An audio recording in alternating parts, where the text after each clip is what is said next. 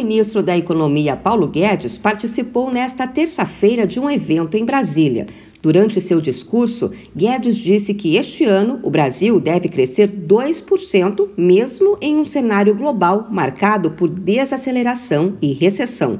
A reforma tributária foi citada pelo ministro como elemento fundamental para atingir esses índices. Então, verdade que vai desacelerar, mas não recessão. E sim, em vez de crescer 3,5, vai crescer 2. É a maior prova que o Brasil já está em crescimento, é que mesmo com esses juros altos, nós vamos crescer 1,7, 2% esse ano, porque as reformas estruturais já foram feitas e nós já estamos avançando. E ainda falta, talvez a mais importante delas todas, para garantir a sequência de investimentos no tempo, é a reforma tributária. Paulo Guedes Guedes analisou o cenário econômico internacional em desaceleração pelo conflito entre Rússia e Ucrânia e outros fatores externos. No discurso, Guedes descreveu cenários pessimistas para o exterior e muito otimistas no âmbito interno.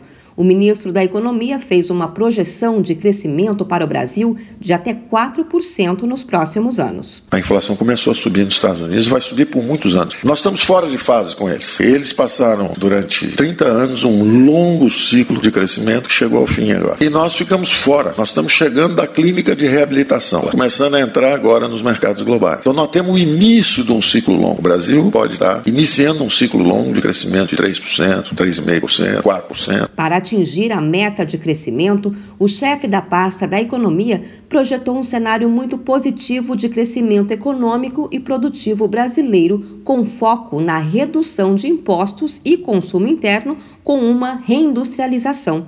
Guedes prevê que o Brasil vai iniciar um longo ciclo de investimentos, ao contrário do mundo, que está encerrando esse ciclo.